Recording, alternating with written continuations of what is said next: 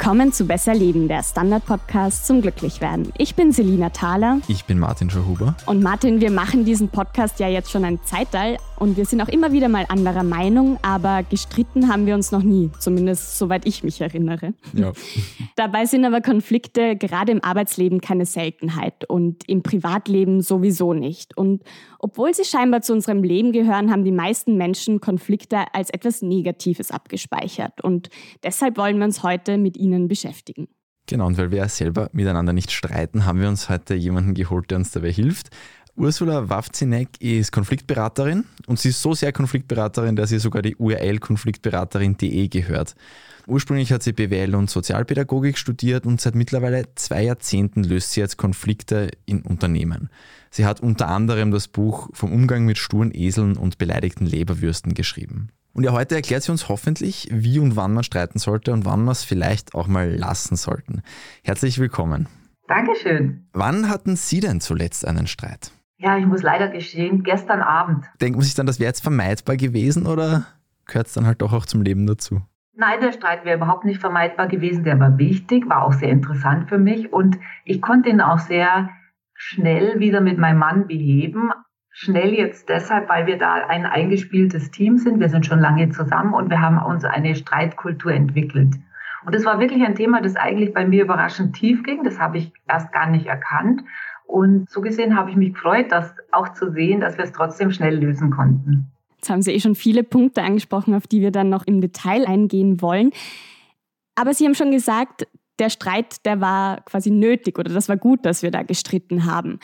Gerade in Partnerschaften verteufeln wir ja eben diese Konflikte sehr oft. Warum können denn auch Streitereien etwas Gutes sein? Ja, also ich bin ein Freund des Streites kann man sich vorstellen, ich bin ein streitbarer Mensch. Ich finde die Auseinandersetzung total wichtig. Es geht schon mal damit los, zwei sind nicht einer. Zwei Köpfe, zwei verschiedene Bedürfnisse, zwei verschiedene Meinungen, Wünsche, Vorstellungen, was auch immer. Und in der Partnerschaft kommt es zusammen und wir verbringen ja ganz viel Zeit miteinander. Und insofern brauchen wir auch die Fähigkeit, uns über diese Unterschiedlichkeiten konstruktiv auseinanderzusetzen. Es gibt Paare, die gar nicht streiten für mich wäre das unvorstellbar. Ich finde das gut, wer sagt, wir streiten nicht und wir lieben diese Harmonie. Alles gut, wunderbar, aber für mich wäre es nichts. Wenn ein Paar gar nicht streitet, hat es dann einfach schon einen Weg gefunden, diese Sachen auszuverhandeln, ohne dass überhaupt zu sowas kommt? Oder baut sich da in Wahrheit irgendwann die nukleare Explosion auf unter der Oberfläche?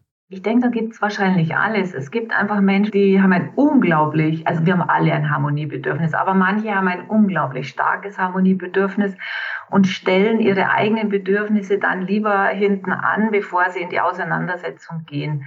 Und dann kann es sein, wenn beide so sind, dass sie dann auch damit zufrieden sind. Aber es kann genauso den Fall geben, wie Sie sagen, dass sich da wirklich was aufbaut, aufstaut, dass man eigentlich ja Rabattmarken sammelt und dann wäre es nicht gut. Jetzt haben wir von diesem Extrem gesprochen, gar nicht zu streiten. Ich bin jetzt eher die Verfechterin des Streits, was jetzt mein Privatleben angeht. Aber trotzdem fragt man sich dann, ist das eigentlich noch normal oder haben wir da jetzt schon ein Problem, wie man das häufig sagt? Ab wann sollte man sich denn Gedanken machen, was die Streithäufigkeit angeht? Also ich finde, das ist wirklich auch genauso, wie es jetzt im Extrem ist, wo wir gerade waren, wie sich ein Paar dafür entscheidet, gar nicht zu streiten und damit vielleicht wirklich fein ist kann es auch ein sehr heißblütiges Paar geben. Das ist sehr viel, wo die Fetzen fliegen.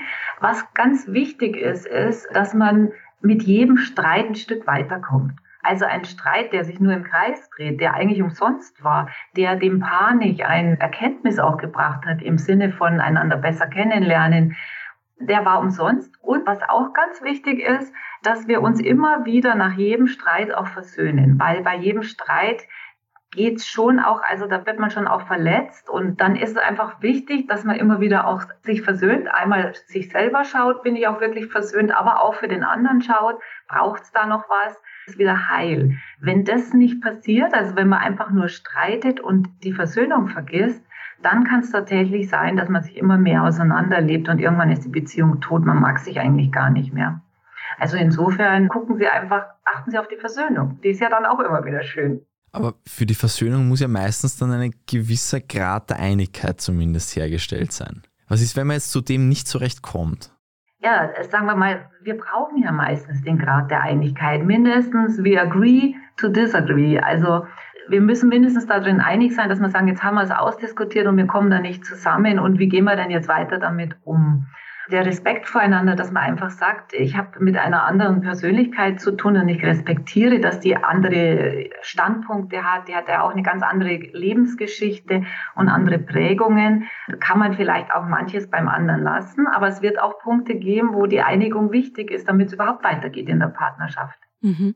Jetzt haben Sie gesagt, man kann sich ja auch darauf einigen, dass man unterschiedlicher Meinung ist und viele von uns denken wahrscheinlich bei Konflikten gerade daran, dass man unterschiedlicher Meinung ist.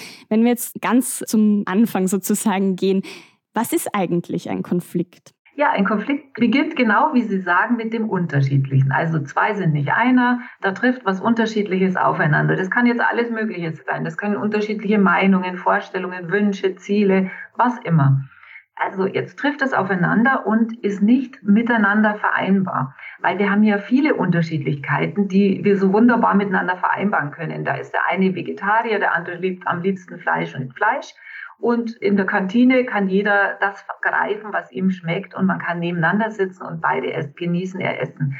Schwierig wird's, wenn das nicht vereinbar ist, wenn das nicht möglich ist, dass jeder seins macht.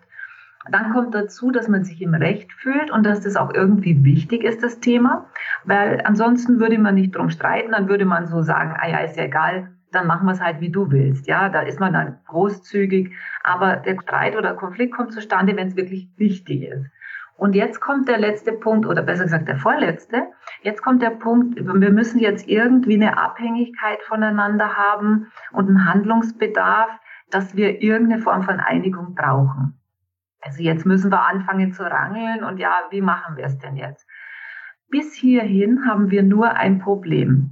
Wenn wir jetzt beide Parteien oder alle Parteien sachlich bleiben, dann haben wir nur ein Problem und können so richtig Sachraufen. Da können auch auf der Sachebene Fetzen fliegen. Der Konflikt entsteht erst, wenn das Ganze persönlich wird, wenn einer oder beide sich verletzt fühlen und aufgewühlte Emotionen ins Spiel kommen. Ja, sagt man ja auch, ich bin so aufgewühlt, ich bin aufgebracht. Ja, jetzt übernehmen die Emotionen das Steuer, schieben die Gedanken in den Hintergrund und jetzt haben wir einen Konflikt. Und deshalb kann man auch sagen, Konfliktmanagement ist Emotionsmanagement. Wäre also der Idealfall, einfach gar nicht in diesen Konflikt reinzukommen, einfach immer auf dieser Problemebene zu bleiben und sich das dort dann auszufechten?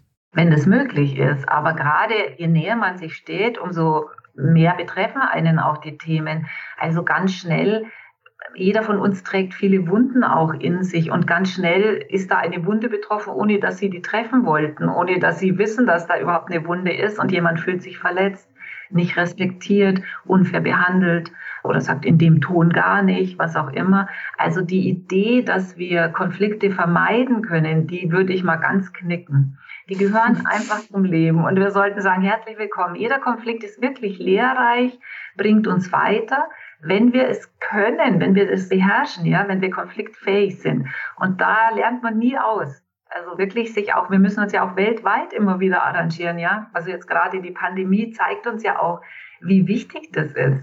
Wir reden jetzt auch wahrscheinlich aus unserer eigenen Erfahrung, weil wir halt in Partnerschaften leben, meistens über solche Probleme und Konflikte. Aber es gibt es ja auch im Beruf. Sie beschäftigen sich hauptsächlich mit dem ganzen beruflichen Umfeld und den Konflikten dort. Gibt es ja aber auch genauso immer wieder Konflikte im freundschaftlichen Rahmen, im familiären Rahmen. Gibt es bei manchen Menschen sehr, sehr, sehr, sehr, sehr viele Konflikte. Gibt es irgendwelche so klassischen Fallen, die einen da reinbringen oder klassische Themen, die Ihnen einfach immer wieder begegnen auf allen Ebenen? Wo man vielleicht auch ein bisschen aufpassen muss, weil man weiß, da kann es leicht passieren. Ja, grundsätzlich ist es einfach so, dadurch, dass Konfliktmanagement ja erst entsteht, wenn Emotionen entstehen, da geht es immer um die Art und Weise, wie spreche ich mit dem anderen. Also wir brauchen immer Respekt, Wertschätzung, Augenhöhe. Augenhöhe meint, ich spreche nicht von oben herab wie eine Mutter zum Kind, ja, sondern ich spreche einfach, wir sind beide erwachsen. Und zum Beispiel im Job ist es so, um beruflich erfolgreich zu sein, brauche ich eine gute Beziehung zu meinen Kollegen, weil jede Beziehungsstörung verhindert eine gute Zusammenarbeit. Das heißt, im Job kann ich mir schon mal gar nicht einen Konflikt leisten mit Kollegen, mit denen ich eigentlich zusammenwirken soll. Wenn ich das beweis und mir vor Augen führe, dann werde ich einfach etwas distanzierter vielleicht mit meinen Kollegen umgehen und es einen respektvollen Abstand halten, dass wir uns gar nicht so nahe kommen, wie ich es vielleicht mit Freundinnen und meinem Partner mache, ja, wo ich sehr viel näher hinrücke. Mhm. Und sehen Sie da noch gewisse Fallen, die in solchen Konflikten dann auftauchen? Ja, also Konfliktfallen nenne ich immer das. Also wenn wir im Konflikt sind, dann hat ja jeder die Meinung, ich habe recht und du bist doof. Sehe das doch jetzt endlich mal ein. Man hat so die Idee, man müsste dem anderen jetzt davon überzeugen, dass man recht hat, ja, und man argumentiert und stellt immer wieder die eigene Position dar, weil man davon beseelt ist, zu sagen, sehe doch endlich ein, ich habe recht. Und die Konfliktfallen, das sind jetzt alles so Denkweisen, die das unterstützen, diesen unsinnigen Gedanken von ich habe recht. Ja, der Gedanke ist unsinnig. Der richtig wäre er, ich habe recht und du hast recht, jeder für sich. Und die Konfliktfallen sind dann, wenn man zum Beispiel den anderen nicht ernst nimmt in dem, was er sagt. Ja, wenn man auch was unterstellt und sagt, ja, das sagst du jetzt nur so, um besser dazustehen oder du kannst doch da gar nicht mitreden, du hast doch da keine Ahnung oder du bist mir nicht wohlgesonnen. Alles, was so eigentlich den Konfliktpartner abwertet und ihn nicht gleichberechtigt neben mich stellt, macht das Konfliktgeschehen schlechter.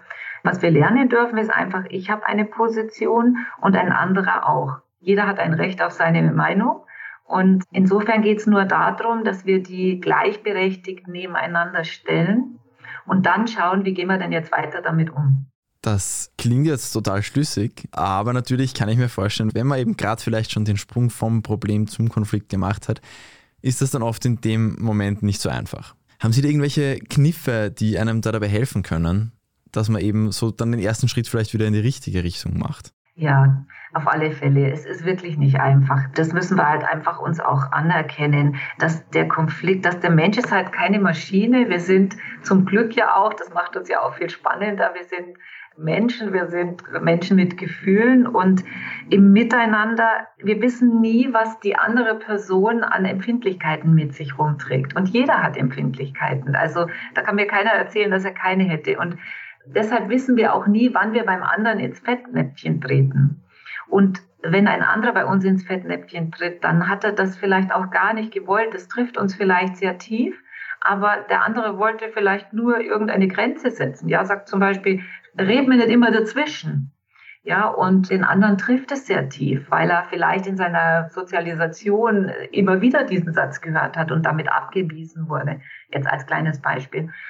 Und insofern geht es um zwei Dinge. Das eine ist, dass wir selber gut lernen, für uns zu sorgen. Und wenn wir merken, oh, das ging jetzt, der Satz, der sitzt jetzt, ja, Volltreffer. Da hat mich jetzt jemand getroffen. Das war jetzt wie ein Magenschwinger dass wir dann das nicht unbedingt ausagieren, sondern mehr in die Selbstsorge gehen und uns vielleicht ein Stück zurückziehen und genauer in uns hineinhorchen, oh Gott, was denn jetzt bei mir passiert?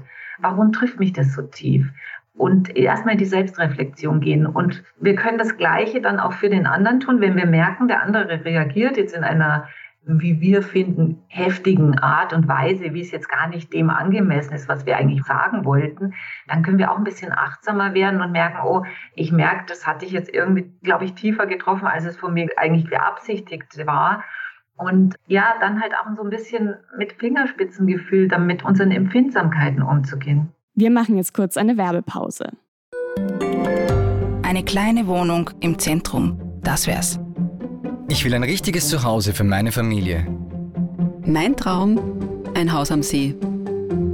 Was auch immer Sie suchen, Sie finden es am besten im Standard. Jetzt Immosuche starten auf Immobilien der Standard.at. Weil wir jetzt gerade bei den Empfindsamkeiten sind und dem Fingerspitzengefühl. Das ist ja nicht immer so leicht, wenn man dann von diesen Emotionen übermannt wird im Streit. Also es gibt ja dann die einen, die irgendwie so in eine ich sage jetzt mal, die Extreme. Die einen, die halt in so eine Schreitirade ausbrechen und die anderen, die dann gar nichts mehr sagen, weil sie irgendwie so in einer Starre sind. Wie geht man mit diesen Gefühlen dann um, mit diesen Empfindlichkeiten? Ja, das müssen wir tatsächlich lernen. Je besser wir das lernen, umso glücklicher, freier und friedvoller wird unser Leben. Also das lohnt sich, das zu lernen. Aber jeder hat jetzt da ganz was anderes zu lernen. Der impulsive Mensch muss lernen, seine Impulsivität in den Griff zu bekommen. Also das Steuer nicht ganz der Wucht seiner Emotionen zu überlassen. Das geht ja bis dahin, also in der Emotion machen die Leute, da verliert sozusagen der Verstand, ist außer Gefecht gesetzt und da passieren ja die schlimmsten Dinge. Also wenn man jetzt ganz davon überfallen wird, ja, dann könnte man auch jemanden im schlimmsten Fall umbringen. Das ist jetzt natürlich ein Extrem, aber mindestens sagen wir vielleicht Sachen, die uns später leid tun oder mit denen wir keine gute Figur gemacht haben. Wir blamieren uns eigentlich, weil jeder aus und außen herum merkt, oh Gott, die Person hat sich jetzt gerade wirklich nicht im Griff. Und das ist ja kein gutes Image. Und die andere Person, die eher dazu neigt, sich nach innen wie so eine Schnecke ins Schneckenhaus zurückzuziehen und sich zu vermauern und nichts mehr zu sagen, macht natürlich auch keinen souveränen Eindruck. Sie lässt den anderen einfach sterben. Ja, du so, so dich gibt's für mich gar nicht mehr auch sehr verletzend und abweisend. Und muss natürlich ganz was anderes wieder lernen, nämlich den Mut zu finden, trotzdem rauszukommen aus dem Schneckenhäuschen und Position zu beziehen. Und beide dürfen sich ein bisschen Zeit dafür nehmen. Besser ist es halt, wenn man jetzt zum Beispiel in der Partnerschaft ist, halt, dann kann man das so miteinander lernen. Ja, wie viel Zeit brauchst du jetzt? Ja, man geht vielleicht weg und sagt, du, ich muss das jetzt erstmal für mich verarbeiten. Aber wann kommst du wieder und wann reden wir drüber? Diese Verbindlichkeit, ja, nicht ich gehe jetzt weg und dann hat's das, war's das auch, sondern ich komme wieder und dann bin ich aber auch da.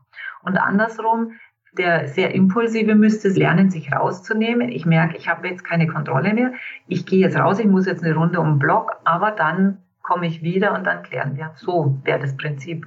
Mhm. Gibt es da mehr oder weniger kompatible Typen miteinander? Also ich stelle es mir vor, zwei impulsive Menschen, dann wird wahrscheinlich dann, irgendwann wird es mal dann richtig böse krachen wahrscheinlich, oder? Ja, müssen nicht sein. Also zwei Impulsive können eigentlich recht gut, also wenn es jetzt nicht super extrem ist, ja, dass die völlig die Kontrolle und sich gegenseitig verprügeln, sondern eher so sehr aufbrausend für sich eintreten, dann kann das für Außenstehende echt schrecklich klingen. Vielleicht kennen Sie auch so Beispiele, da fliegen die Fetzen, aber dann sind die auch wieder total fein miteinander. Dann ist das ausgesprochen, dann ist vorbei und vergessen. Also das kann sein, dass die sehr gut miteinander können und auch zwei introvertierte, ruhige Wesen auf eine sehr ruhige Art und Weise. Vielleicht das sind dann die, die vielleicht sagen, wir streiten nie, so eine ganz ruhige Art haben, da vielleicht durch so eine Kontroverse durchzugehen. Schwierig wird's, wenn die zwei Extreme aufeinanderprallen. Also ein sehr ruhiger Mensch und ein sehr aufbrausender Mensch, weil das hat dann so eine Dynamik, so eine eigene Dynamik. Das Aufbrausende erschreckt den Ruhigen, der Ruhige zieht sich zurück. Der Rückzug provoziert den Aufbrausenden, der jetzt eine Auseinandersetzung sucht, der wird noch aufbrausender. Und so baut sich das praktisch immer mehr auf. Hier gibt es tatsächlich Grenzen in der Auseinandersetzung. Und wenn man das hat, muss man halt wirklich auch genauer schauen, wie man da lernt, miteinander gut umzugehen. Da ist die Funkstille dann manchmal die einzige Rettung, bevor das Ganze furchtbar eskaliert. Mhm. Weil Sie sich ja auch mit der Lösung von Konflikten beziehungsweise dieser Streitkultur auseinandersetzen und wir jetzt schon sehr viel besprochen haben, haben Sie denn eine Methode, wie man in einem Streit, natürlich wird es kein Paradebeispiel geben für alle Konflikte, aber haben Sie eine Methode, einen Trick 17, den Sie uns verraten, der im Streit hilfreich sein kann? Ja, ob es ein Trick 17 ist, weiß ich nicht, aber natürlich eine Methode, die beginnt in der inneren Haltung. Also wenn wir wirklich die innere Haltung haben, dass wir einer anderen Person auch eine eigene Position zugestehen, egal wie sehr die für uns jetzt schwierig ist oder so. Also wenn wir einfach diesen Grundsatz schon mal haben und nicht in dieses Ich habe Recht und du bist doof verfallen, sondern zu sagen, ich habe Recht und du wirst für dich auch Recht haben. Ich kann zwar nicht verstehen, aber wirst schon auch irgendwie Recht haben.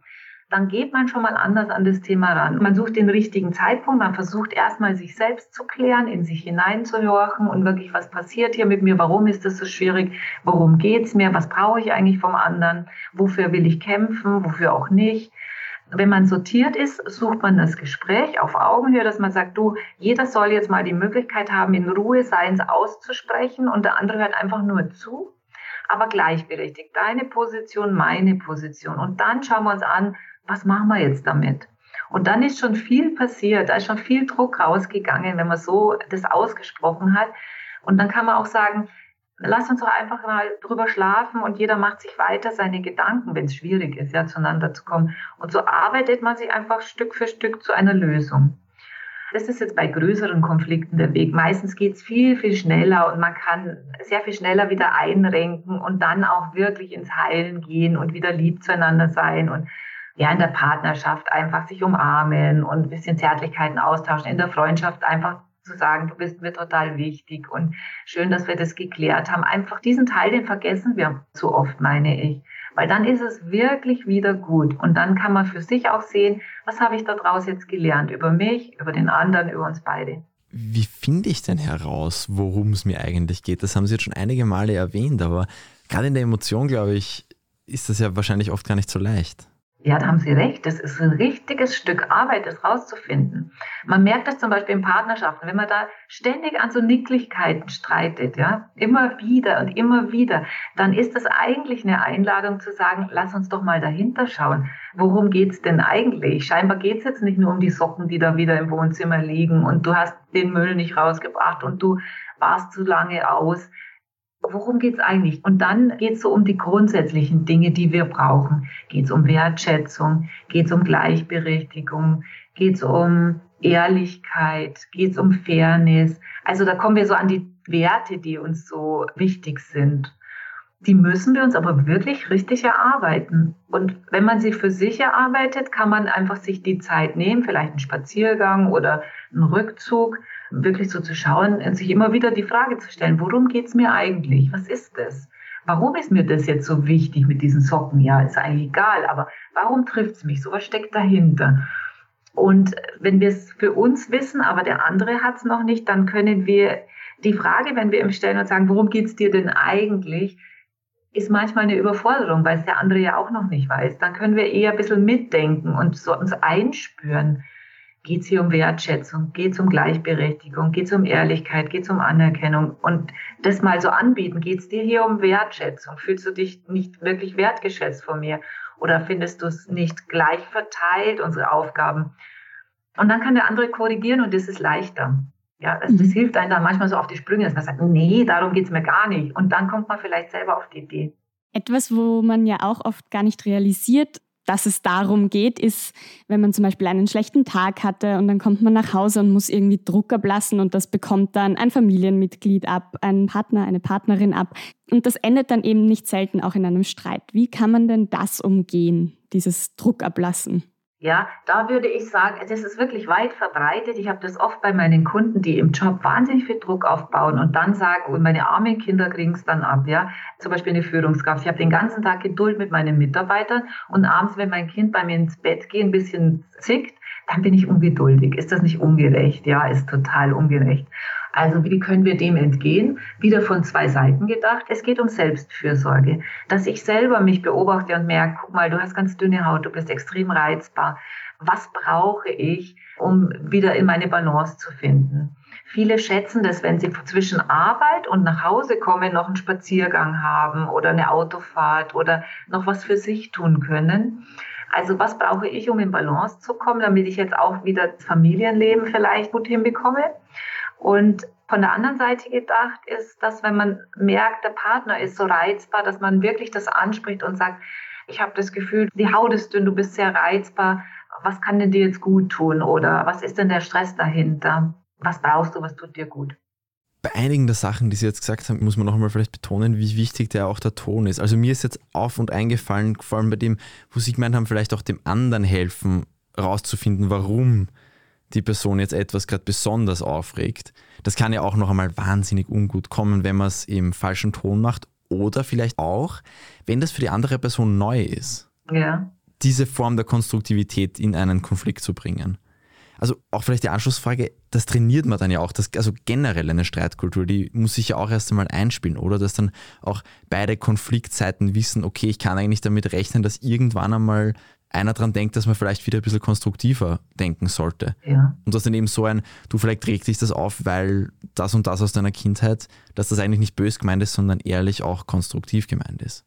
Also das mit der Kindheit, das kann schnell falsch ankommen, weil man dann so wie so ein Therapeut drüber kommt. Das hat auch was Abwertendes. Da muss man sehr vorsichtig sein. Das sollte man mehr in der Selbstreflexion machen, aber nicht dem anderen an den Kopf rufen. Finde ich schwierig. Aber Sie haben schon recht. Also es ist eigentlich eine gute Streitkultur zu entwickeln oder eine gute Konfliktkultur.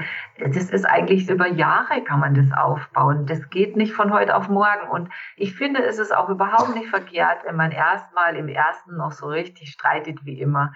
Das ist sogar bei mir so, ja. Ich mache jetzt wirklich seit über 20 Jahren Konfliktarbeit. Aber wenn Sie mich im Streit erleben, mein Mann hat schon mal zu mir gesagt im Streit, ich fasse es nicht, dass ich gerade mit einer Konfliktberaterin spreche, ja. Das ist tröstlich. auch total in Ordnung. Es geht nur darum, dass wir wieder rauskommen, dass wir nicht alles kaputt machen wegen dem Streit, ja, weil die Emotionen, das ist vielleicht noch ein wichtiger Punkt, die Emotionen sind ziemlich toxisch. Die geben uns das Gefühl, als wenn plötzlich das ganze Gute des, unseres Gegenübers tritt total in den Hintergrund und das Trennende wird wahnsinnig präsent. Und das kann mehr Schaden anrichten, als es nötig ist. Also lassen Sie uns nicht vergessen, auch im Streit, dass wir das innerlich relativieren und sagen, okay, ich bin jetzt total aufgewühlt, der andere ist jetzt für mich das totale Monster, am liebsten würde ich ihn heute noch verlassen, forever. Aber dass man so ein bisschen selber über sich lacht und sagt, wenn ich besser drüber nachgedacht habe, vielleicht eine Runde spazieren gegangen bin, mich wieder abgekühlt habe, dann sehe ich das alles auch wieder anders. Und da kann man sich einfach so als Paar so mal so antasten, Stück für Stück. Eine Anschlussfrage, weil zu manchen Wahrheiten kommt man ja wahrscheinlich auch erst in einem relativ hitzigen Konflikt, weil manche Sachen kenne ich jetzt auch aus unterschiedlichen Kontexten. Manche Sachen liegen ja so tief, dass sie dann wirklich erst zutage treten, wenn es wirklich emotional ist und vielleicht auch einmal unangenehm im Moment. Ja, auf alle Fälle. Also ich habe erzählt vorhin, der Konflikt, also den Streit, es war kein Konflikt, der Streit, den ich gestern mit meinem Mann hatte, es hat mich überrascht, wie tief mich das getroffen hat. Ich hätte, wenn Sie mir das jetzt so als Beispiel zugeworfen hätten, hätte ich gesagt, ja, mein Gott, lache ich drüber, da stehe ich drüber. Also das heißt, wir erfahren auch unheimlich viel über uns selbst im Streit und können uns daran wunderbar weiterentwickeln. Das ist auch so ein heilender Weg, die Dinge zu relativieren, einfach immer wieder zueinander zu finden, zu dem Guten, zu dem Verbindenden, zur Liebe eigentlich, ja. Das heißt also, die Entschuldigungen, das Versöhnen, das ist super wichtig. Wir hatten sogar auch eine Folge zu Verzeihen, das geht ja auch schon in diese Richtung. Da haben wir das auch immer wieder angesprochen. Also das ist auch ein Punkt, den ich mitnehme. Aber etwas, was ich noch als Gedanken hatte, ist ja auch, dass es nicht nur um diese Streitkultur geht, sondern Sie nennen das, glaube ich, auch um friedliche Beziehungen. Wie kommt man denn dahin? Haben Sie da noch einen Tipp für uns, jetzt abgesehen von dem, was wir alles schon besprochen haben? Ja, da habe ich einen Tipp. Und zwar, friedliche Beziehungen sind wirklich eine Frage der inneren Entscheidung. Und wenn ich diese innere Entscheidung treffe, also ich muss mich für Frieden in meinem Herzen entscheiden, sonst komme ich da nicht hin, weil es ist wirklich immer wieder schwer. Ich muss immer wieder auch über Hürden drüber. Ich muss zum Beispiel über meinen Stolz manchmal gehen. Ich muss mal versöhnlich sein. Ich muss mal nachsichtig sein. Ich muss auch verzeihen, vergeben können, vergessen können und, und, und. Aber wenn wir uns vor Augen führen, was es uns bringt, wenn wir friedliche Beziehungen haben, dann werden wir, denke ich, alle super bereit sein dazu, für diese kleine Arbeit. Denn wenn wir nicht friedliche Beziehungen in unserem Leben haben, die schränken unser Sein enorm ein. Jeder Konflikt ist eine enorme Einschränkung unserer Freiheit. Wir sind zum Beispiel zu Menschen, mit denen wir nicht versöhnt sind. Ich sage immer so das Bild, wie wenn wir an der Nabelschnur mit denen verbunden wären. Wir binden uns an Menschen, mit denen wir eigentlich Konflikte halten, die wir nicht gelöst haben. Und wir sind am allerfreiesten im Herzen, im Wesen. Ein erfülltes Leben, wenn wir friedliche Beziehungen haben. Da müsste man sich, vielleicht wäre das auch mal ein Thema für einen anderen Podcast, weil das muss man sich zuerst vor Augen führen um dann zu wissen, wie sehr es wert ist, für friedvolle Beziehungen zu kämpfen. Ja, gerade auch in den aktuellen Zeiten gibt es ja viel Konfliktpotenzial auch oder muss man sich vielleicht auch darauf besinnen wieder, dass es eben unterschiedliche Standpunkte gibt. Wie geht man da denn auch damit um, mit diesen ganzen Impfgegnern, Skeptikern oder die die Impfung total befürworten und da ihre Meinung so durchdrücken? Ja, wir sind hier alle wirklich an einem ganz großen Konfliktgeschehen gefordert. Hier haben wir genau diese gegenseitige Abhängigkeit. Wir haben die Abhängigkeit und den Handlungsbedarf, die uns jetzt das Leben so schwer machen, weil Toleranz und jeder macht sein eigenes Ding, gerade nicht so geht. Die gegenseitige Abhängigkeit heißt, die Impfstrategie geht nur auf, wenn alle sich impfen lassen. Und auf der anderen Seite die Impfgegner brauchen die Toleranz, ja, dass man sagt, ich möchte einfach meine eigene Entscheidung treffen dürfen. Und beides schließt sich gegenseitig aus. Und man kann jetzt aktuell wirklich sehen, wie unglaublich trennend es ist, nicht gleichgesinnt zu sein. Da trennen sich, ich weiß nicht, was Sie hören, aber Kindergartenfreundschaften, Ehen nach 30 Jahren, in der Familie, zerrüttete Familien. Und es zeigt nur, wie tief das geht. Ja, es ist einfach, es geht um wahnsinnig viel. Es geht um unseren Wohlstand, unsere Gesundheit. Also geht es einfach um zu viel. Man kann da keine Kompromisse machen und wir können diese Toleranz nicht aufbauen, die wir sonst brauchen und die uns oft im Konflikt hilft. Also was man hier jetzt machen kann, ist, dass wir alle zusammen erkennen, das Ende des Dialogs ist erreicht. Wir haben genug miteinander diskutiert und uns verletzt und wir haben erkannt, wir können uns nicht einigen. Und dieser Respekt hilft uns schon, dass wir sagen, jetzt ist Funkstille. Wir brauchen das nicht mehr diskutieren. Wir haben unsere Positionen. Und da ist es eben wichtig, dann auch zu sehen, und trotzdem ist die Liebe und Verbundenheit hinter diesem Konflikt weiter da. Und machen wir uns nicht alles kaputt, sondern durch diese Funkstille eben bleiben wir im Respekt und können danach wieder leicht aufeinander zugehen. Sie haben vorher auch kurz angesprochen, dass man auch mal warten kann, um sich zu versöhnen. Ich bin jetzt zum Beispiel so eine Person, die sich sehr schwer tut, ins Bett zu gehen, ohne sich zu entschuldigen oder da etwas zu klären. Wie sehen Sie das? Wann kann eine Aussprache auch mal warten? Also grundsätzlich finde ich das eine sehr schöne Eigenschaft von Ihnen, dass Sie sagen, ich gehe nicht ins Bett, bevor ich mich versöhnt habe. Da tun Sie sich selbst was Gutes und Ihrem Umfeld, weil das zeigt, dass Sie ein versöhnlicher Mensch sind und den Frieden suchen. Also sehr schön. Und ich würde sagen, tun Sie es wo immer möglich. Nur manchmal ist es tatsächlich nicht möglich, dass es gar nicht unbedingt an Ihnen liegt oder am anderen, dass es dem anderen gerade noch nicht möglich ist.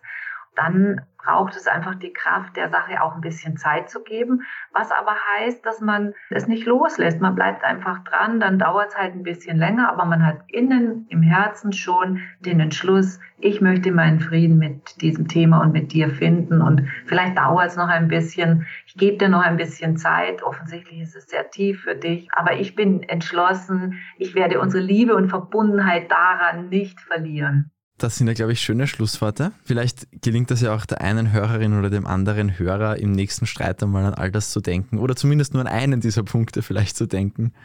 Oder auch davor, weil Sie haben ja auch gesagt, das Fundamental ist ja auch einfach ein Bewusstsein zu haben, dass man unterschiedliche Standpunkte hat und haben darf. Sicher auch etwas, was in der aktuellen Zeit sehr hilfreich sein kann. Vielen Dank, dass Sie da waren und unsere Fragen beantwortet haben. Sehr gerne. Danke für die Einladung und für das interessante Gespräch. Wir machen jetzt vier Wochen Pause, aber wir wollen ja als Gewohnheitspodcast nicht, dass ihr eure Gewohnheiten über Bord schmeißen müsst. Deswegen werden wir in den nächsten vier Wochen vier der beliebtesten Folgen oder auch einige, die uns einfach besonders am Herzen liegen, noch einmal ausspielen. Ist vielleicht vor allem für die, die uns noch nicht so lange hören, spannend. Da gibt es vielleicht das eine oder andere, das dann auch noch neu ist für die Mehrheit. Und wenn ihr uns abonniert, dann verpasst ihr auch nicht, wenn wir wieder zurück sind und eine neue Folge am Start ist. Gerne könnt ihr uns natürlich auch weitersagen und bewerten mit am besten fünf Sternen und schreibt uns gerne ein Mail an besserleben.derstandard.at, wenn ihr Anregungen habt oder Feedback oder Themenwünsche.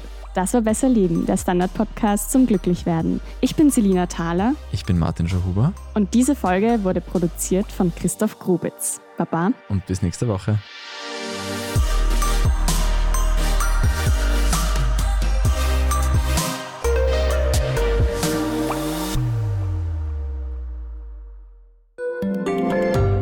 Tag, mein Name ist Oskar Bonner. Ich habe den Standard gegründet, weil es damals einfach keine unabhängige liberale Qualitätszeitung gab. Guten Tag, mein Name ist Anna Haber und ich lese den Standard, weil er genau das noch immer ist. Und das ist heute so wichtig wie damals.